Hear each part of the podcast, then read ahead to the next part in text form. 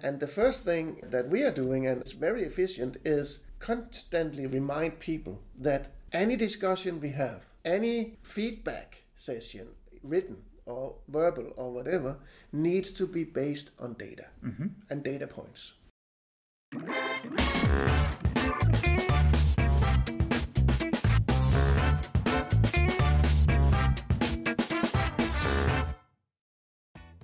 Welcome to a new episode of the Data Culture Podcast. I'm Carsten Bange, and today I'm joined by Heine Iversen.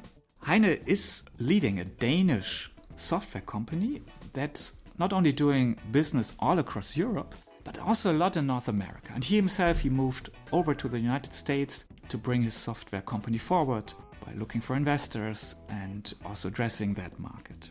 We will talk about his viewpoint on data culture and also his experiences. And he will also explain to us two things why he thinks that there is no data driven enterprise, but also why he thinks that the European corporate culture actually supports the development of a good data culture better than the North American corporate culture.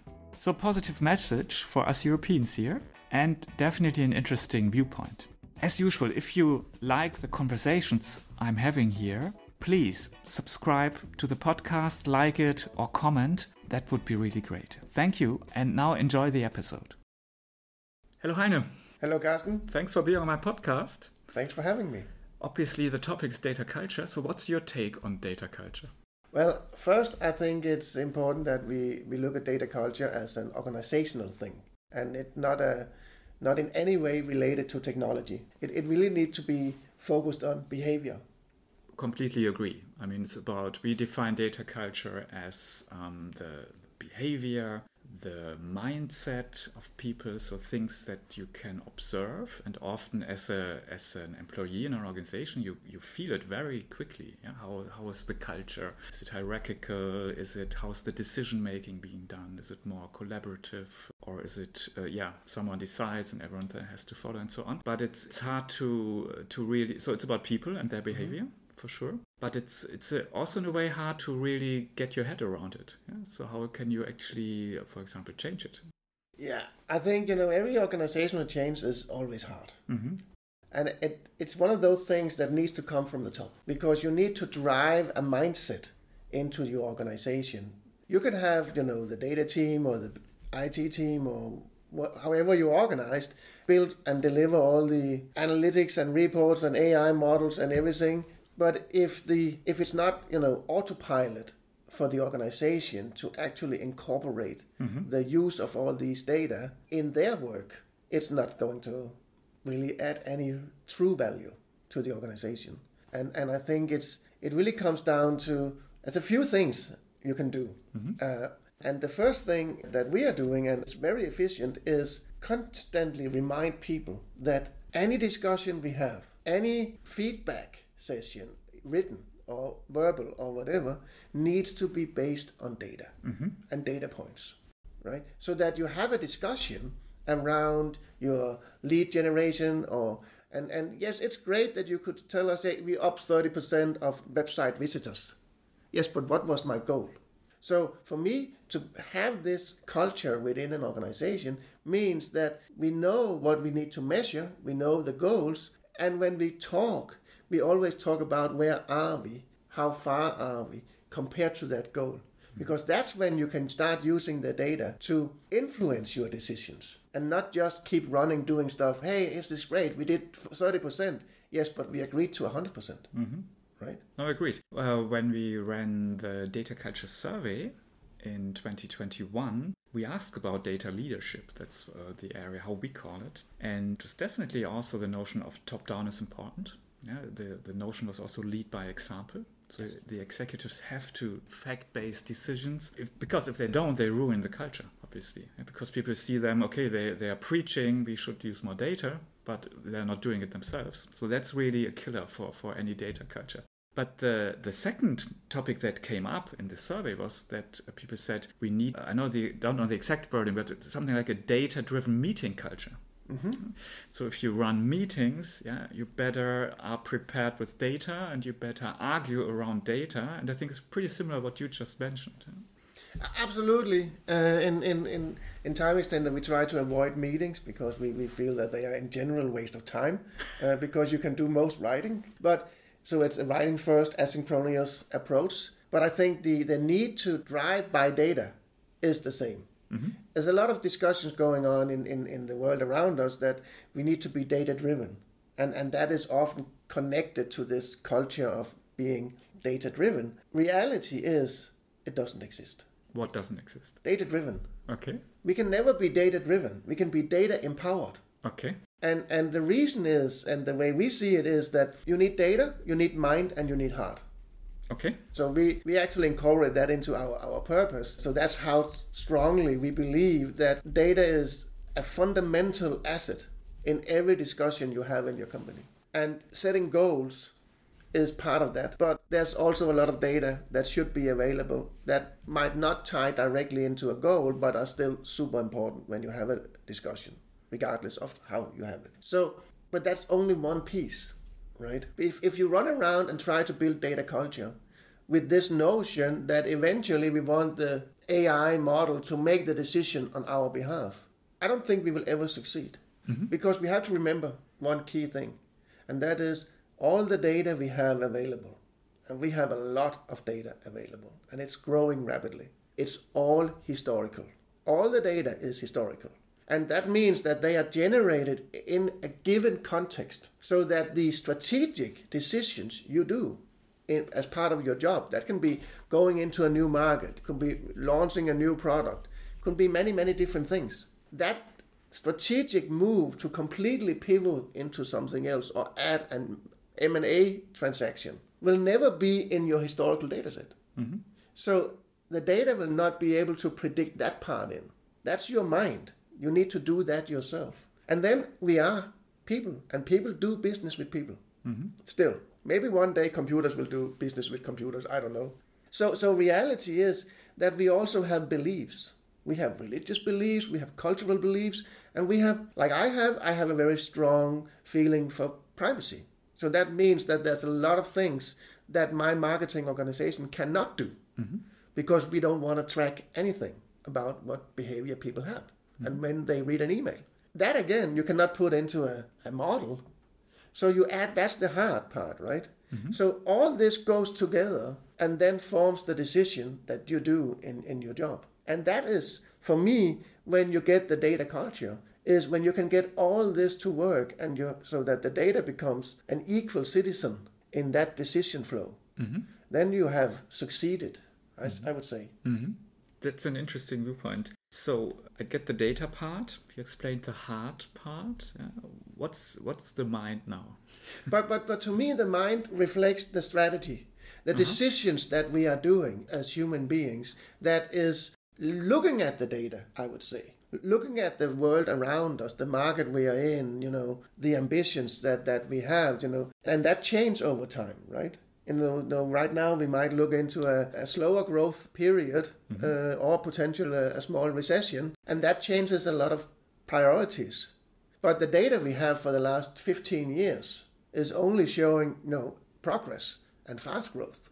Mm-hmm. right mm-hmm. so there's the mind is you know the education and the skill and the mm-hmm. decisions we make on direction and and that's you know needs to be data empowered to to be as efficient as possible mm-hmm.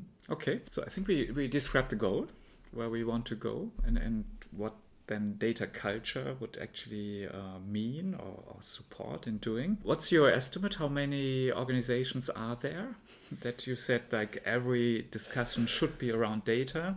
Honestly, I don't see too many. And um, so, but, but what's what's your take on that? I, I think that nobody is there. Mm-hmm. To be honest, mm-hmm. uh, I haven't seen them. I, I haven't read about them. I think there's a growing amount of interest and curiosity on getting there. But I also think that there's a it's a long way.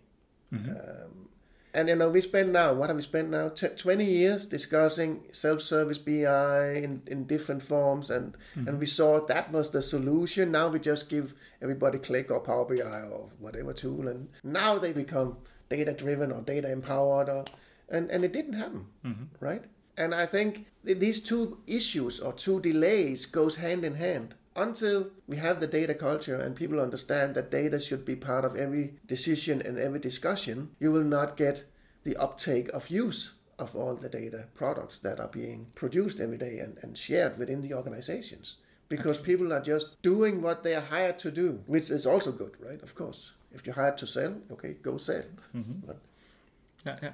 No, I completely agree. I mean, that's um, you. You need the data culture yeah, in order to make all the tech inve- investments you do, basically in software and and whatever, uh, to make it work. Yeah? Otherwise, it's just simply wasted. Um, what what you said, absolutely. Okay, but now, how do we get there? Yeah, so so you said uh, no one is there, but you don't agree to the data-driven enterprise, but the data-empowered enterprise. So that's our goal. Uh, how do we get there? What what is what is your um, maybe recommendation? Yeah? How can we encourage that or support it? Or how can we make maybe the first steps in an organization? I think that is probably the most difficult question that, mm-hmm. that we are facing right now. Mm-hmm. Uh, and, and I don't think there is this you know golden arrow to to that okay if you take this pill mm-hmm. you know or if you take this master class you know mm-hmm. you, you you figured it out and the reason is that we are talking about behavior and different people in different roles within organizations also have a very different personality so if you just look at my own company so we are fully remote we are asynchronously we are written first doesn't mean that that is completely working either because there are people for whom to sit down and write your reflections is actually a barrier in itself it's they they they communicate more easily on the phone or on mm-hmm. zoom on teams or in, in face-to-face meetings which is also okay but you know with time zones and we're trying to be a little conscious with, with travel, you know, from an environmental perspective, etc. We need to, to figure that out. And I can see that if it's a process, a journey to get people to write, then it's an even bigger journey to get them to involve data because it's still it's uh, kind of the same that it's based on facts and then you know we can talk and then you can say something and it's and i say something and you say no that was not what i was trying to say heine when you're writing and if you base it on facts there is no way to hide, right? So especially not to be against salespeople, but especially salespeople like that because that's the superpower when they go and engage with the customers. Mm-hmm. But internally, we don't want that sales pitch that trying to convince us that something is not exactly as it is, right? No, now it's the fact, now it's the data. And that is scary for a lot of people.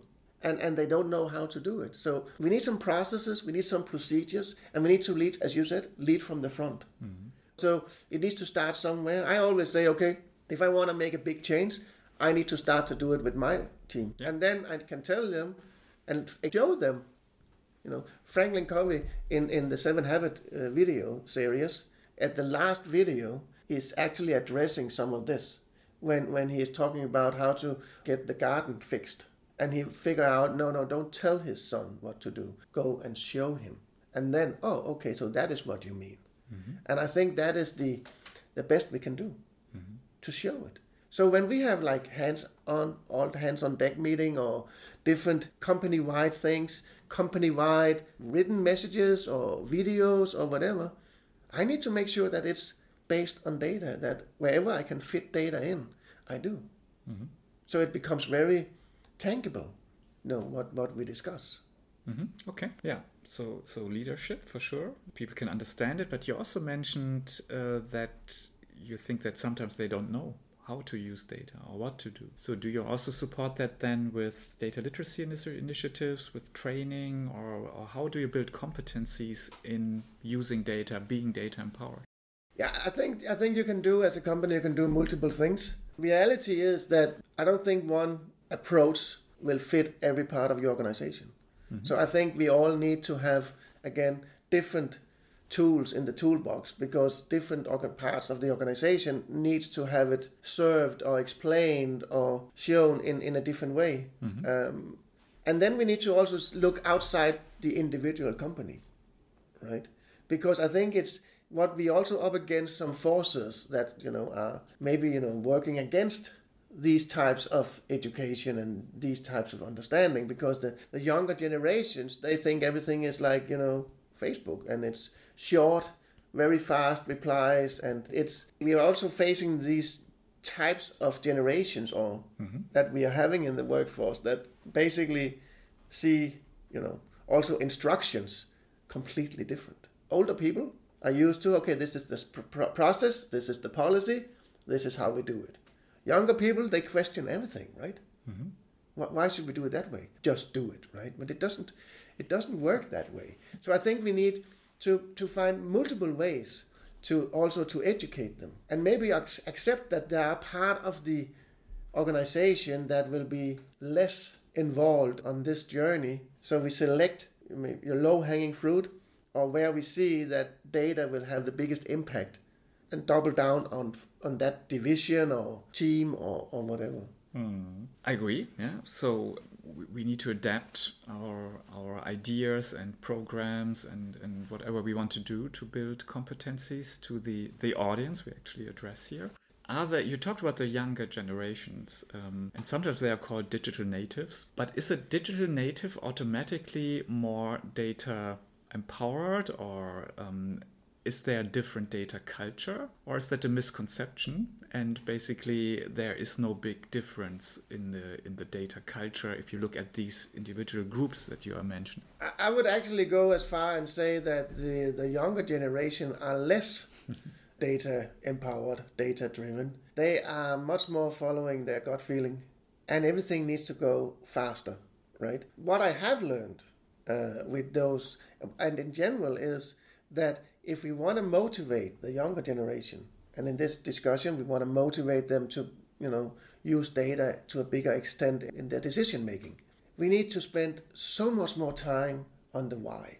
And I think in general, as, a, as in leadership, if we spend all our time on why, really explaining what's in it for them, how does it make their job easier, better, whatever it is. Mm-hmm. And also the younger generation are very focused on purpose. Life and work needs to be meaningful and we can only work 40 hours, 45 hours a week. We're not doing the 80, 100 hours that you and I did when we were young right? But I have learned that the moment we can get them to gather around a why mm-hmm. and a purpose, mm-hmm.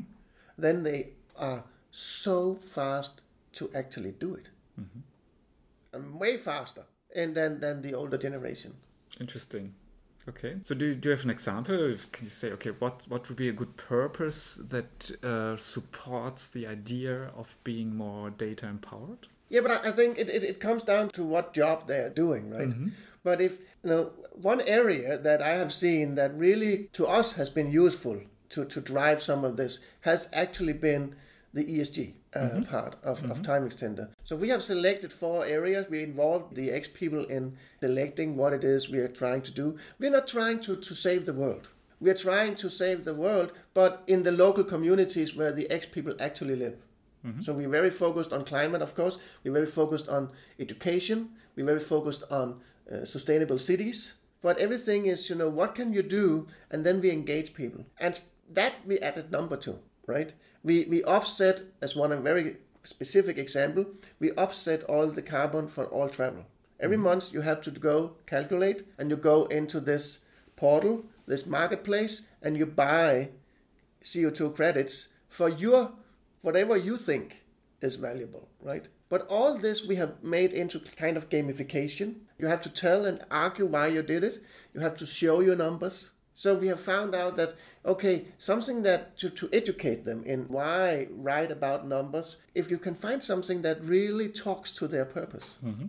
And then of course, we still have to then take that next step with them and say, guys, yes, and now you have shown us that you actually can do it. So now we also need to do it when we talk about marketing and lead gen and or sales or, or whatever it is we, we, we, we are you're working on, right? And and that I think is helping at least on the younger uh, generation so that they see that connection. Oh, that made sense. And then, of course, it needs to make sense. And I, then I think it really comes down to what do we measure, right?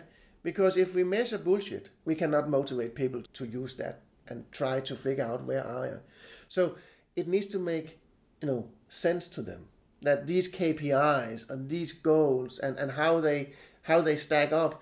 And I would argue that you should probably focus on lead measures in the beginning, not lag measures, because and maybe I need to explain what, what, what, what the difference is here. Yeah. So so to me, there's there's two types of measures that, that we that you should use in a company. Lag measures to me is okay, this is my revenue goal.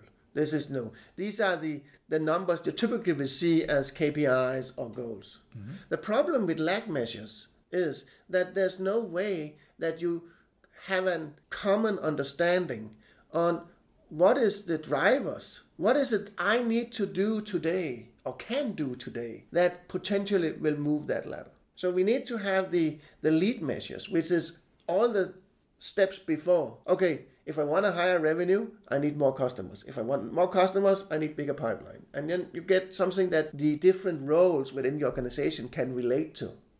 And it all, you know, comes together. Mm-hmm. So the lag measure is probably difficult to use for data culture because it's so far away and so it needs to be feasible and very close to them, right? And make sense. Okay, this is for my job. Then I think you you will be more successful. Interesting.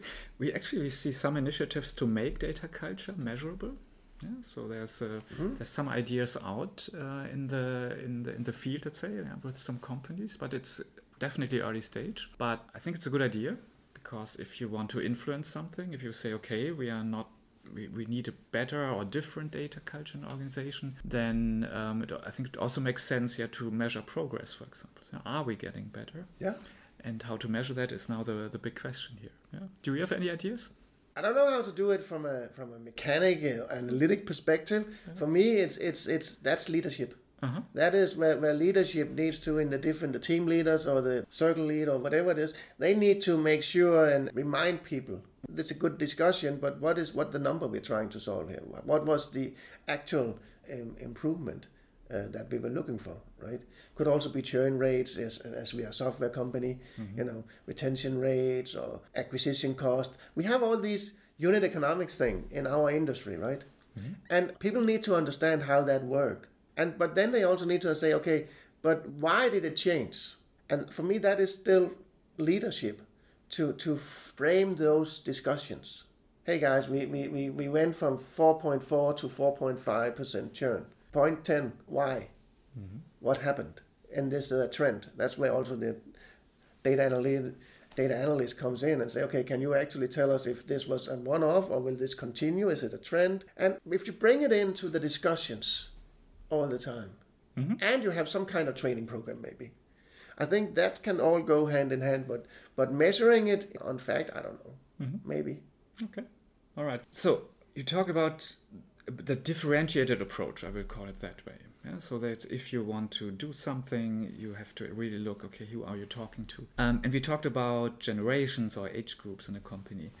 But now you're also a multinational company. You are, you are yeah, in Northern Europe, you are in the US, you're in other countries. My question to you is Is data culture a universal concept? Or is data culture something different in different cultures and different countries? Um, I mean, we call it culture. Yeah? We Yeah. are not calling it nation or people or whatever. Yeah, we call it, hey, it's a different culture. Now, I wonder, with all your experience uh, across the world, basically, would you say that the data culture is really universal? You can define it, and, and how we did, yeah, um, that's it, and that, that works everywhere? Or are there actually differences? I think you will find uh, very, very big differences.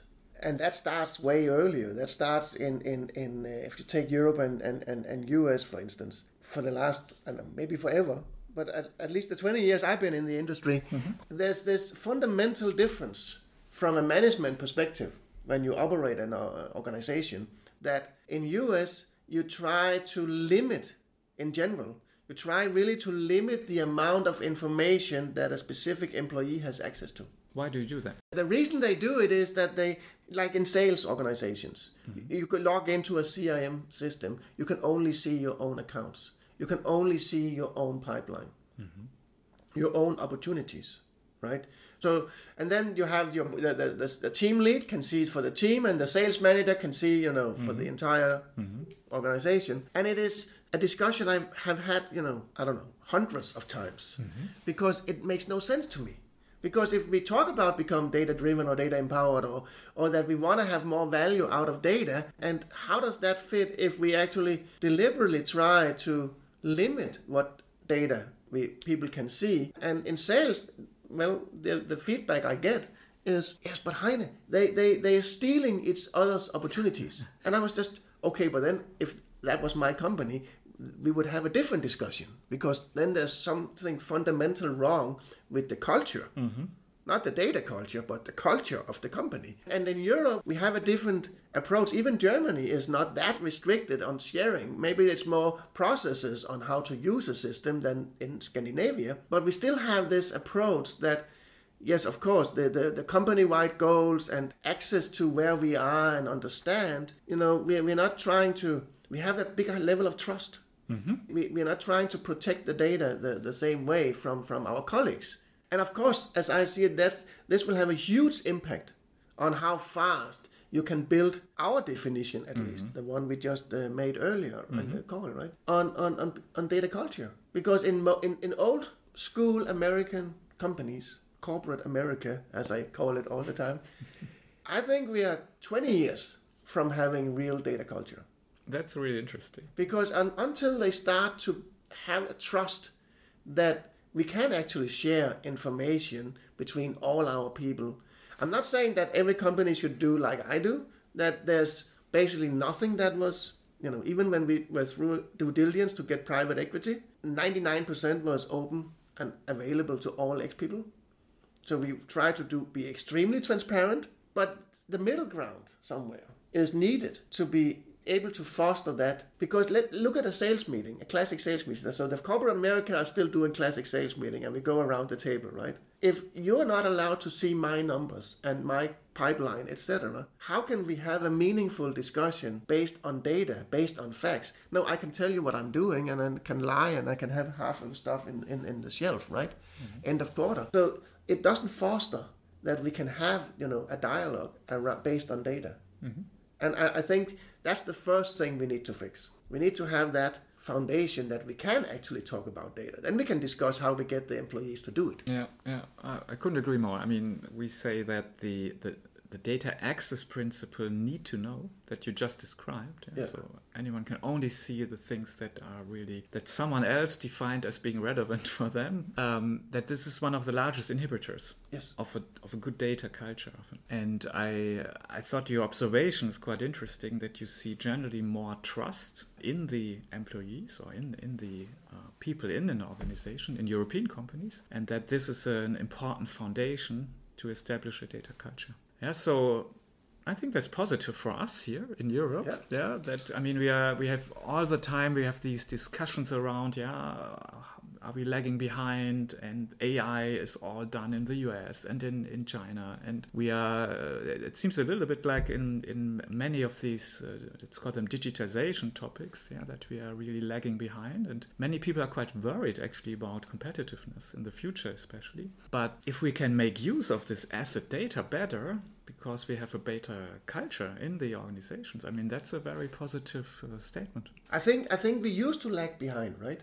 And I think when we discuss lagging behind, it's it's it again for me it comes in two two different things mm-hmm. because are Volkswagen lagging behind competitive co- compare, comparable companies in in North America? Absolutely not, right? Mm-hmm. But I think we in the startup, you know, environment, I think we we, we are getting, you know, we are, we are running behind, but we're getting up to speed in Europe.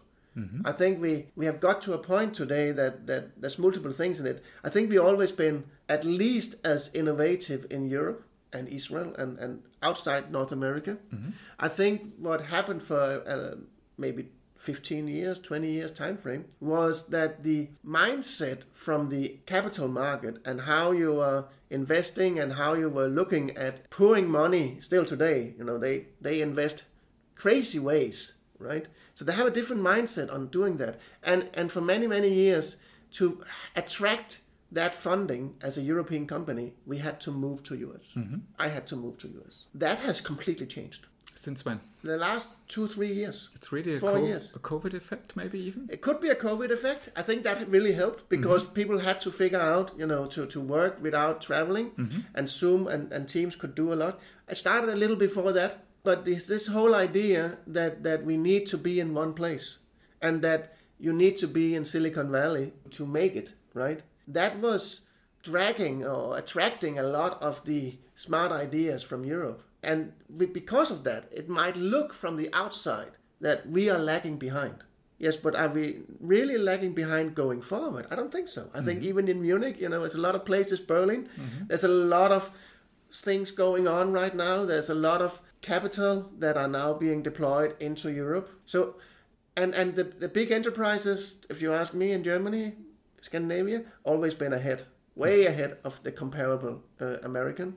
We do better quality. We have, you know, in all respects, but we just do better in Europe. Uh, it's, America is volume and plastic fantastic. Now I said it right. It, but that's how it is, right?